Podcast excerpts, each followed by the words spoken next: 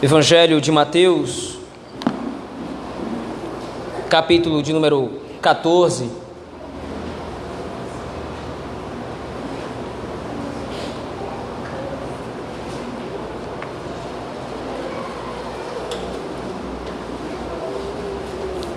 Evangelho segundo escreveu Mateus, capítulo 14. Nós meditaremos dos versículos 22 ao 36.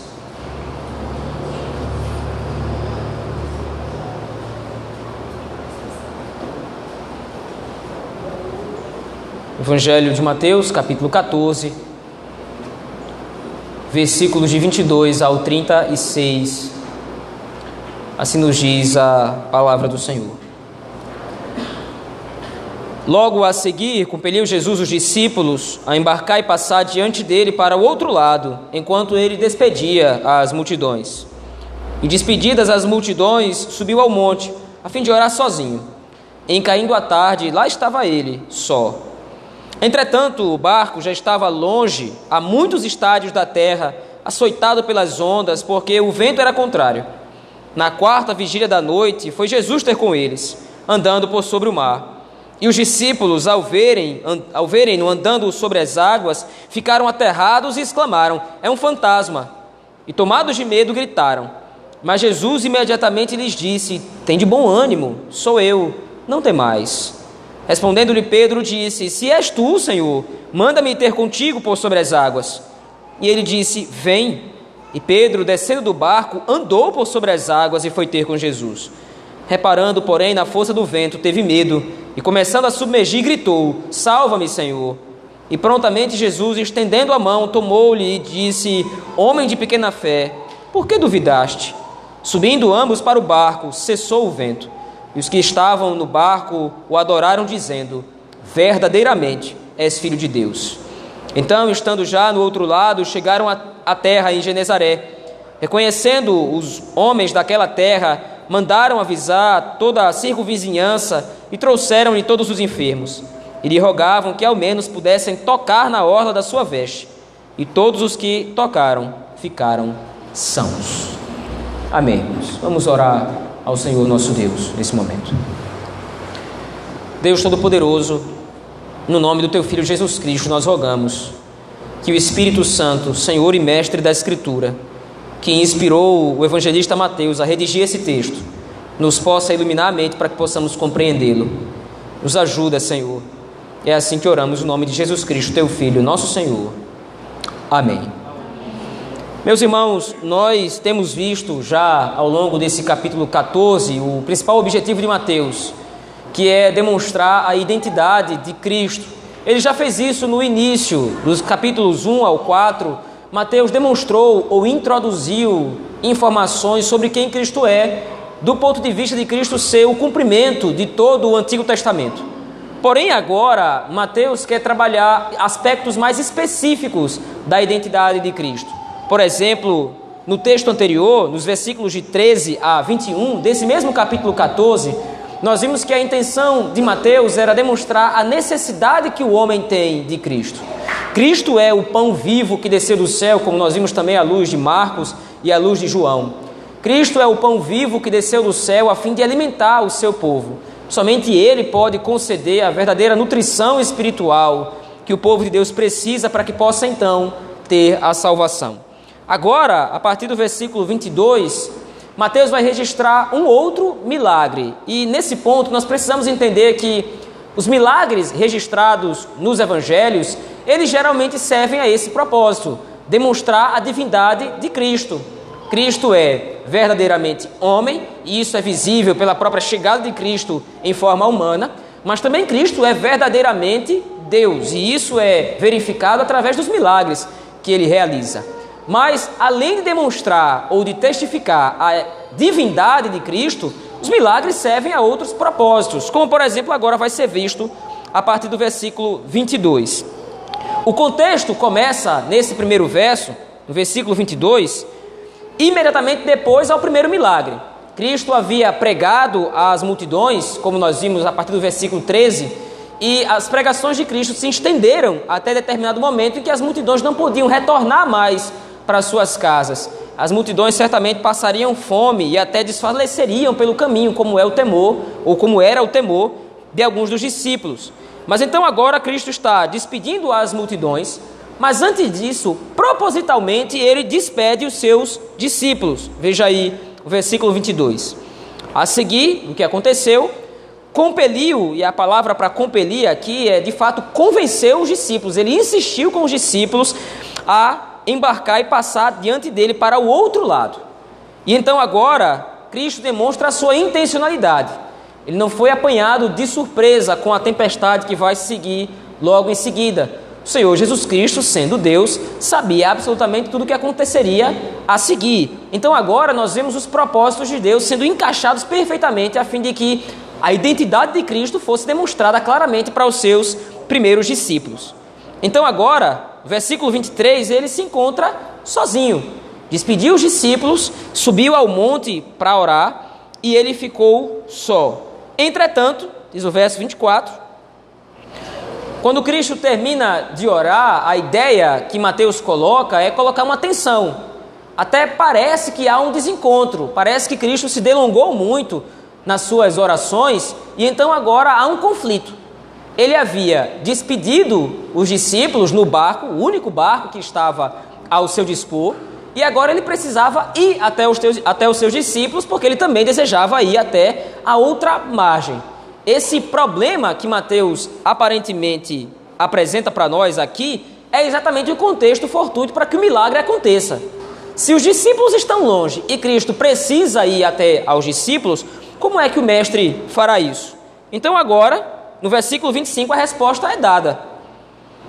Na quarta vigília da noite, foi Jesus ter com eles andando por sobre as águas. Naturalmente, isso é uma impossibilidade física. Ninguém consegue andar por sobre as águas. Mas o ponto em questão é que Mateus agora deseja expor de maneira ainda mais intensa esse milagre. Por isso que a narrativa agora é abrupta. Por isso que a narrativa agora é rápida. Cristo despede os discípulos, ele se vê sozinho e agora ele tem a necessidade de ir até os discípulos. E como é que ele faz isso? Ele realiza um prodígio, ele realiza um milagre. Mas o ponto em questão e o ponto principal desse texto não é o milagre em si. Aqui nós tendemos a observar o quanto Cristo é poderoso, o quanto o Senhor Jesus Cristo é realmente Deus, porque ele anda por sobre as águas, isto é, ele tem controle absoluto por sobre toda a criação.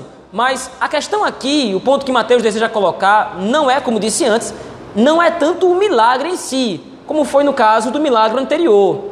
Mateus de fato chamou atenção para a multiplicação dos pães e dos peixes. Mas agora o ponto em questão é qual será a reação dos discípulos frente a esse milagre. No versículo 26, Mateus explica isso. E os discípulos, ao verem andando por sobre as águas, uma impossibilidade física, algo impossível de acontecer, pelo menos aos homens, ficaram aterrados e exclamaram: É um fantasma! E tomados de medo, gritaram. A palavra traduzida por fantasma aqui Uh, talvez não fique muito clara, porque o fantasma, de repente, na crença antiga, na crença dos pagãos, era o espírito dos mortos que havia voltado. Mas a ideia de que os discípulos colocam aqui não é que Cristo é um fantasma nesse sentido, Cristo, na visão dos discípulos, era uma visão aterradora, uma visão espantosa. Então agora eles se espantam, se espantam tanto que isso é uma impossibilidade para eles e atribuem a Cristo ser um tipo de espírito ou coisa do gênero. Mas, no versículo 27, Jesus imediatamente lhes disse: Tem bom ânimo, sou eu. A resposta de Cristo aqui é enfática.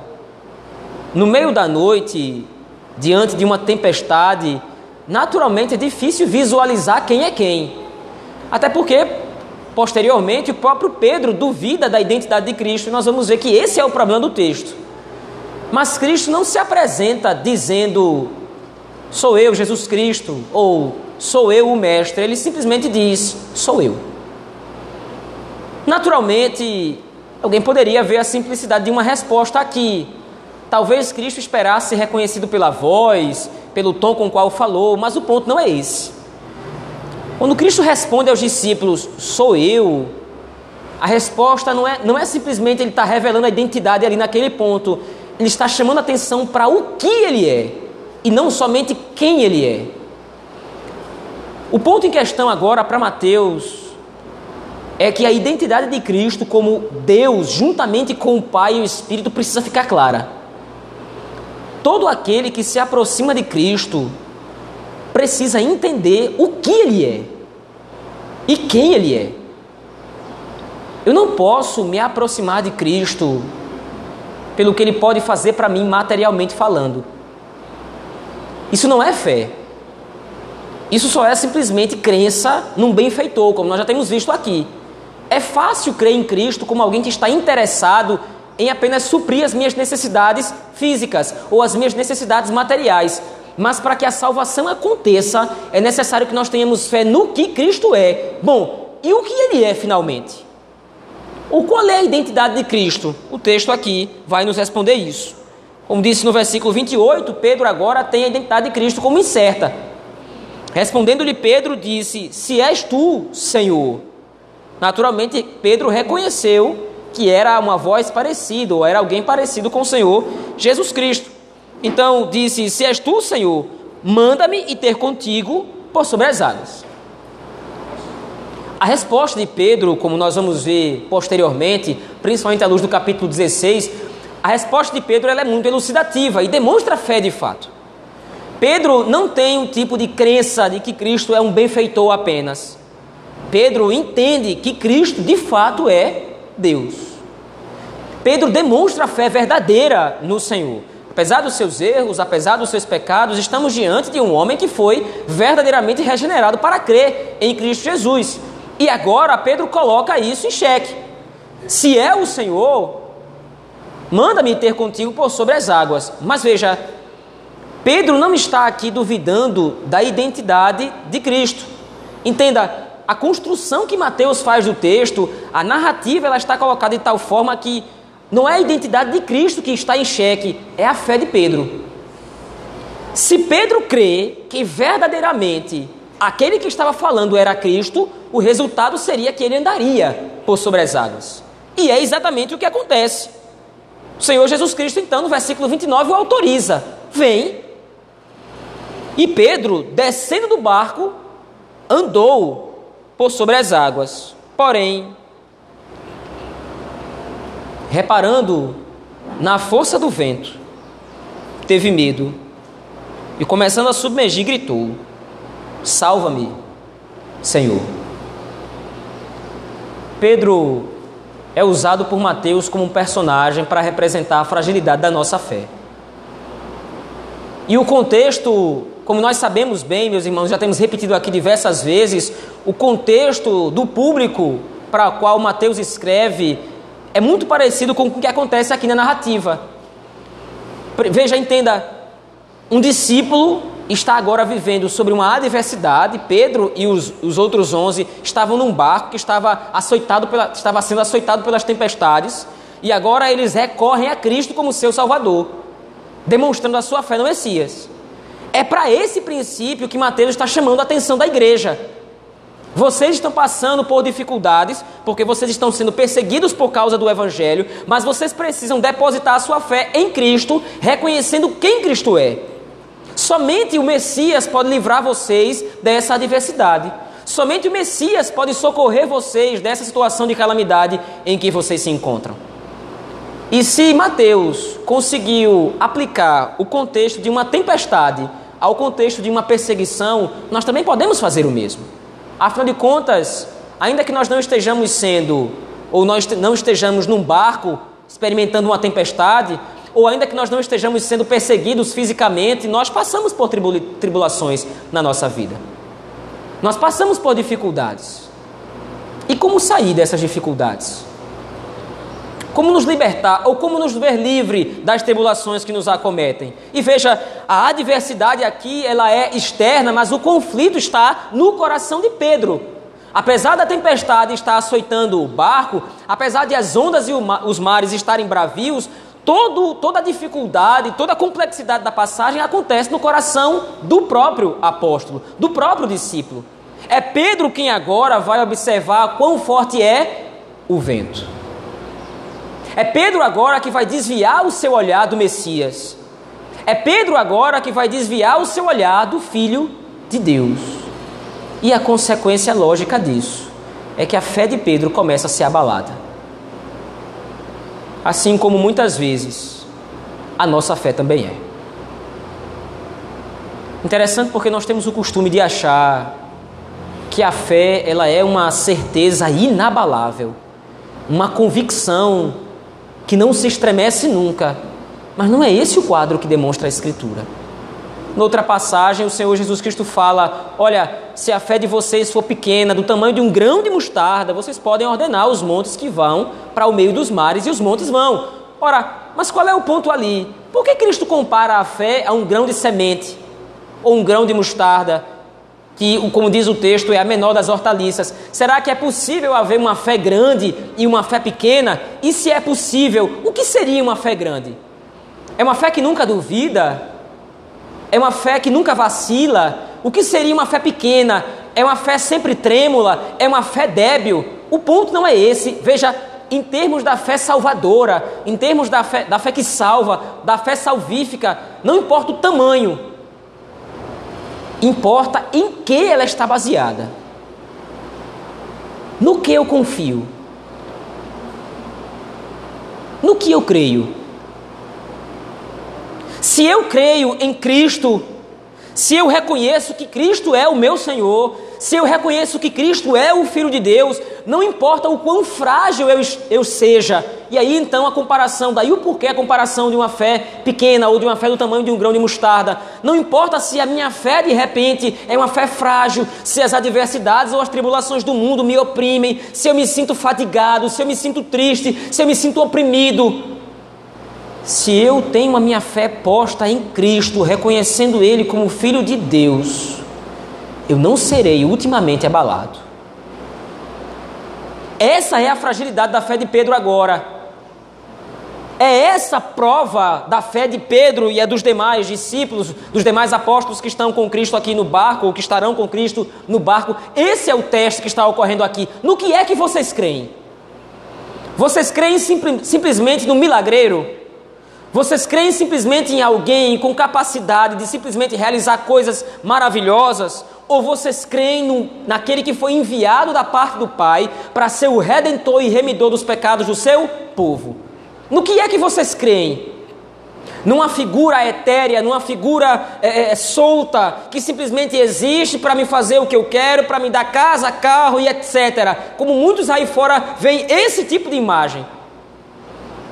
Ao falar de Mateus capítulo 22 a 33, a 36 na verdade, Muitas pessoas interpretam aqui a questão do milagre, da possibilidade do milagre. Veja, creia que Cristo vai realizar o seu milagre, assim como Pedro creu, mas veja, você tem que confiar e tem que olhar para Cristo. Mas o ponto não é esse. Naturalmente, o Senhor Jesus Cristo, sendo Deus, pode fazer todas as coisas pelo seu povo. Mas todo aquele que se aproxima de Cristo deve crer em primeiro lugar em quem Ele é. E é isso que fica em xeque logo em seguida na narrativa. Reparando, porém, Pedro, ou reparando, porém, na força do vento, teve medo e, começando a submergir, gritou: Salva-me, Senhor. E prontamente Jesus, estendendo a mão, tomou e lhe disse: Homem de pequena fé, por que duvidaste? Mais uma vez, a palavra dúvida aqui precisa ser interpretada à luz do contexto. A dúvida de Pedro não era se Cristo poderia salvá-lo ou não. A dúvida de Pedro era quem era Cristo. A dúvida de Pedro não era se Cristo podia fazer ou não. A dúvida de Pedro não é se, Pedro, não é se Cristo poderia dar-lhe ou não o que precisava. A dúvida de Pedro, que o fez submergir nas águas, foi quem era Cristo.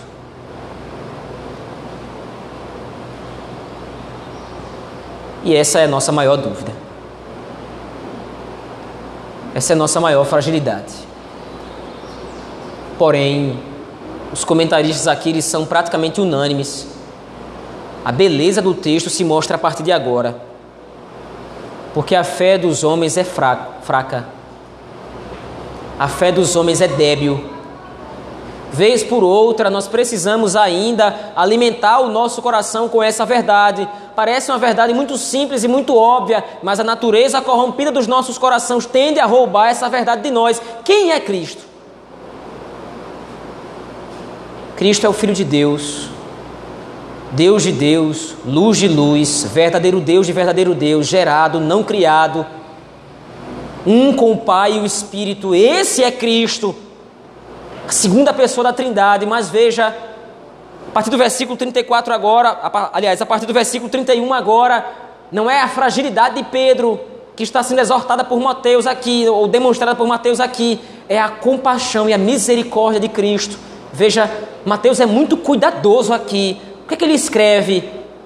E prontamente, Jesus estendendo a mão, tomou-lhe.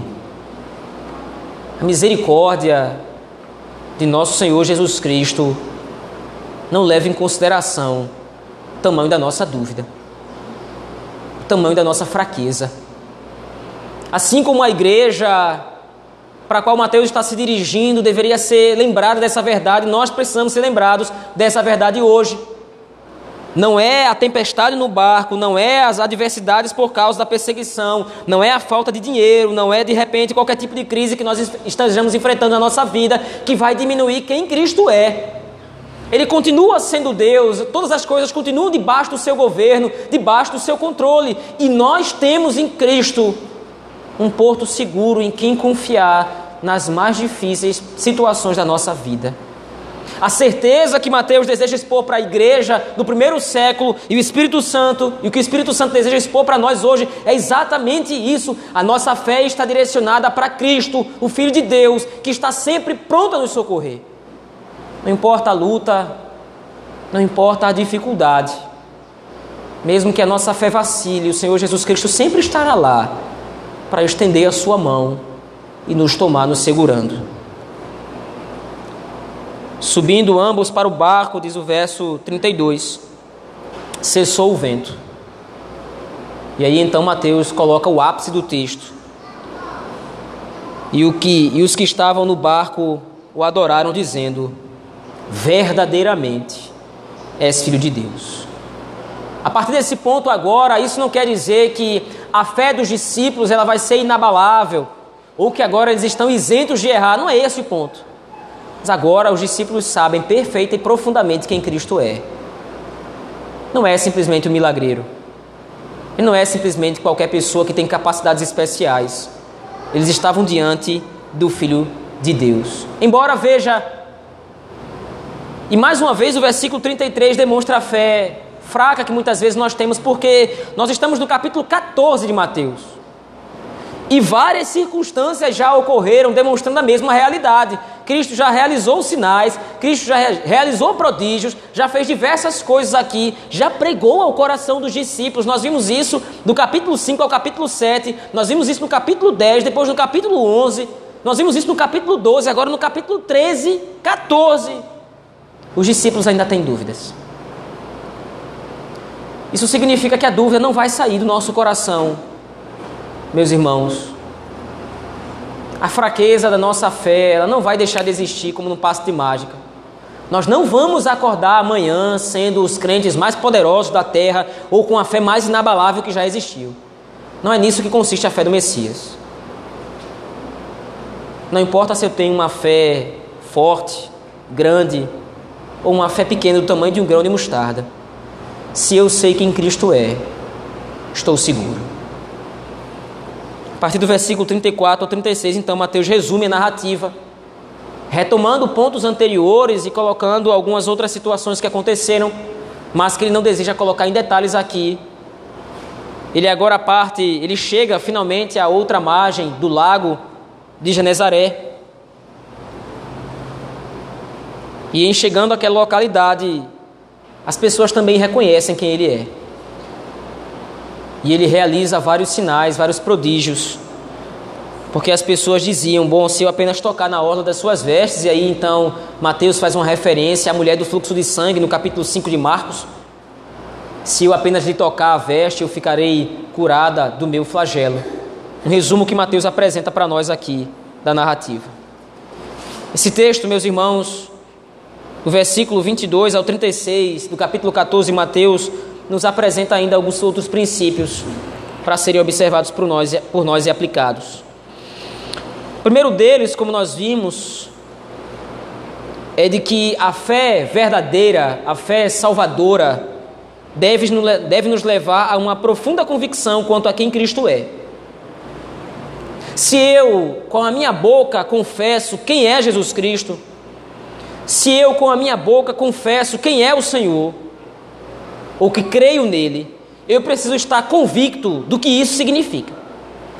Se eu digo que creio em Cristo, eu estou dizendo que creio que Pai, Filho e Espírito agiram na eternidade passada, numa aliança a fim de redimir e salvar um povo, do qual nós fazemos parte.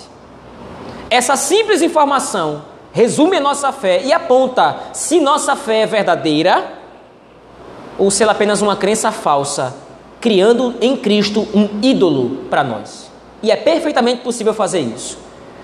Infelizmente, hoje, o número de pessoas que acham que creem em Cristo, que acham que têm essa fé, mas não têm, é absurdamente grande. Porque não reconhecem em Cristo o Messias, não reconhecem em Cristo o Filho de Deus, não reconhecem em Cristo o cumprimento das promessas do Antigo Testamento, não reconhecem em Cristo o cumprimento das profecias de Deus para a redenção e salvação do seu povo. Como disse no início, a fé de muitos ou a crença de muitos no nome Jesus Cristo, na identidade de Jesus Cristo, consiste em ser apenas alguém que está disposto a fazer o que eu desejo.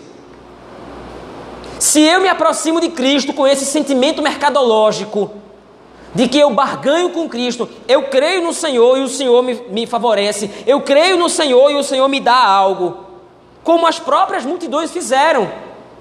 Se os irmãos lerem no capítulo 6 do Evangelho de João, acontece, como nós vimos no domingo passado, o mesmo relato dos versículos 3 a 21.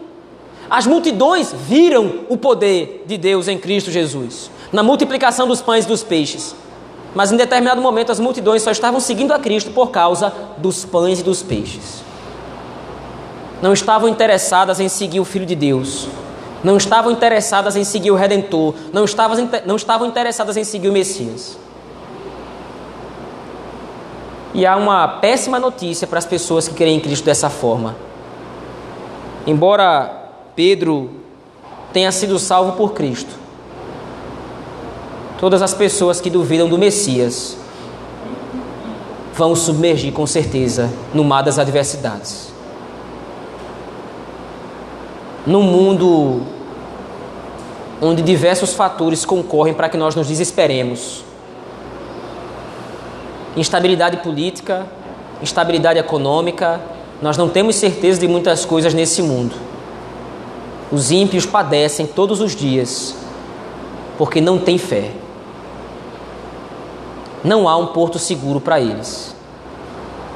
Não há uma convicção, não há uma certeza, não há uma clareza, não há salvação. Por outro lado, nós precisamos alimentar o nosso coração com essa verdade. Simples, direta e objetiva, mas poderosa para nos fazer descansar no meio da tempestade. Cristo é o Filho de Deus.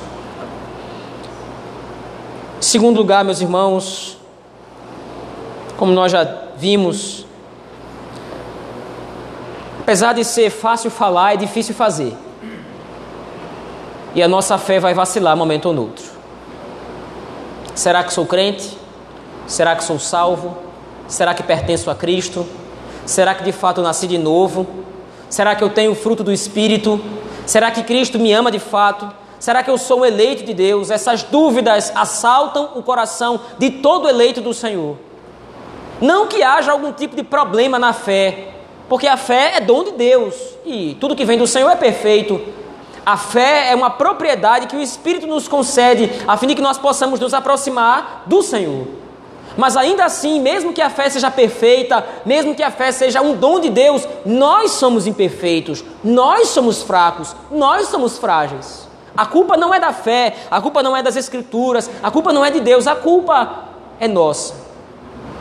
Por outro lado, se eu negligencio todos os dias o alimento espiritual que fortalece essa minha fé, se eu negligencio os meios de graça que o Senhor me deu para que eu possa fortalecer a minha fé, para que eu possa fortalecer a minha convicção e a minha esperança em Cristo como Filho de Deus, a minha fé vai estar mais propensa a vacilar.